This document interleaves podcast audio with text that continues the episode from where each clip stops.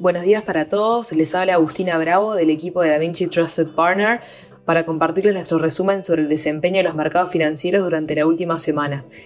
Los mercados financieros globales terminaron la semana con ganancias en todas las principales regiones nuevamente. El mayor crecimiento estuvo dado por las tecnológicas estadounidenses una semana más, sin embargo, otros sectores y regiones estuvieron mucho menos rezagados que semanas anteriores con sólidas ganancias. En este sentido, los principales índices en Estados Unidos finalizaron con el S&P 500 ganando 2,6%, el Dow Jones subió 1,3% y el Nasdaq también 3,3% en positivo. En cuanto a Europa, el Eurostox 600 finalizó con un crecimiento de 3,2% y por el lado de Asia, el Nikkei 225 ganó 2,6%, mientras que la bolsa de Shanghái creció 1,4%. Las cifras de IPC en Estados Unidos correspondientes al mes de mayo han sido menores que el mes anterior. Este era el dato más esperado por el mercado en las últimas semanas. Así, la inflación en términos interanuales se posicionó en 4%, una décima menos que lo estimado y muy por debajo del mes de abril, que ascendió un 4,9%, lo que sigue confirmando la ralentización en el ascenso de los precios. Por su parte, el IPC subyacente subió en mayo un 5,3%, tal como se esperaba y frente al 5,5% del mes anterior. Seguimos viendo una gran brecha entre los movimientos de la inflación core y la inflación subyacente, por lo que si bien las noticias son positivas, la fuerte reducción de la inflación core está muy arraigada a la corrección de los precios de los productos energéticos. Deberíamos comenzar a ver mayor similitud en la magnitud de los movimientos en los próximos meses. También se presentó el IPP de Estados Unidos, el cual decreció más de lo esperado, en línea con el gran decrecimiento de la inflación. Tal como lo esperaba el mercado, la Reserva Federal de Estados Unidos finalmente puso una pausa al ciclo alcista en los tipos de interés en su reunión de política monetaria que comenzó el martes y terminó este miércoles, una decisión que se apoya principalmente en la desaceleración de la inflación mientras que el mercado laboral sigue sólido.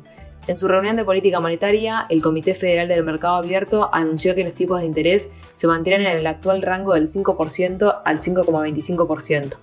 La importancia de los tipos de interés radica en que representan una referencia para las instituciones financieras en el otorgamiento de préstamos, créditos al consumo, préstamos para la compra de automóviles, las hipotecas y las tarjetas de crédito, entre otros.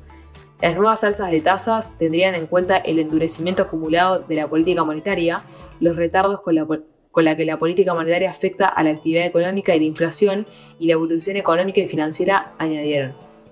Las nuevas proyecciones, que añaden un sesgo de línea dura a la decisión del miércoles sobre las tasas de interés, muestran que la mediana de los responsables de la política monetaria considera que la tasa de interés de referencia a un día aumentará desde la actual horquilla del 5% al 5,25% hasta una horquilla del 5,5 al 5,75% a finales de año.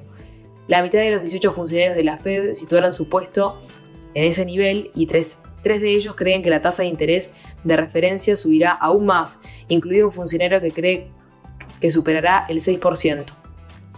El Banco Central Europeo decidió volver a subir los tipos de interés nuevamente. Lagarde, la presidenta, dijo que el aumento de los tipos refleja la evaluación actualizada del Consejo de Gobierno sobre las perspectivas de inflación, la dinámica de la inflación subyacente y la fortaleza de la transmisión de la política monetaria. La inflación ha estado bajando, pero se prevé que se mantenga demasiado alta durante mucho tiempo. El Consejo de Gobierno está decidido a que la inflación vuelva a su objetivo de medio plazo del 2% en el momento oportuno, añadió Lagarde. Por otro lado, el índice de producción industrial de China se posicionó bastante por debajo del mes anterior y por debajo de las previsiones, cortando con la racha de aumentos consecutivos que había comenzado en enero. China parece continuar con algunas dificultades en su reapertura. En cuanto a Estados Unidos, las ventas minoristas subieron considerablemente con respecto al mes anterior, aunque se prevía un decrecimiento. Estados Unidos sigue mostrando solidez en su actividad. Por otro lado, en cuanto al mercado laboral, las solicitudes de subsidio por desempleo se mantuvieron en el mismo nivel que la semana anterior, en el orden de las 262.000, nivel en el cual, de mantenerse en los futuros uniformes, deberíamos comenzar a ver efectos de la tasa de desempleo. En otras noticias, la Comisión Federal de Comercio solicitó a un tribunal que paralizara temporalmente la adquisición de Activision Blizzard por parte de Microsoft, según informó Reuters. La FTC expresó su preocupación por el hecho de que Microsoft y Activision estuvieran indicando el cierre inminente del acuerdo, posiblemente el viernes, y por ello instó a un juez federal a impedir cualquier acuerdo definitivo antes de esa fecha. Un juez estadounidense concedió el martes la paralización temporal de la adquisición en respuesta a la petición de la FTC y esta semana se celebrará una vista. La FTC argumentó que dicho acuerdo otorgaría a Microsoft la capacidad y un mayor incentivo para restringir los contenidos de Activision de forma que se reduciría considerablemente la competencia. A principios de diciembre, la FTC, responsable de velar por el cumplimiento de la legislación antimonopolio, ya se había dirigido a un juez administrativo interno para que bloqueara la transacción por motivos antimonopolio.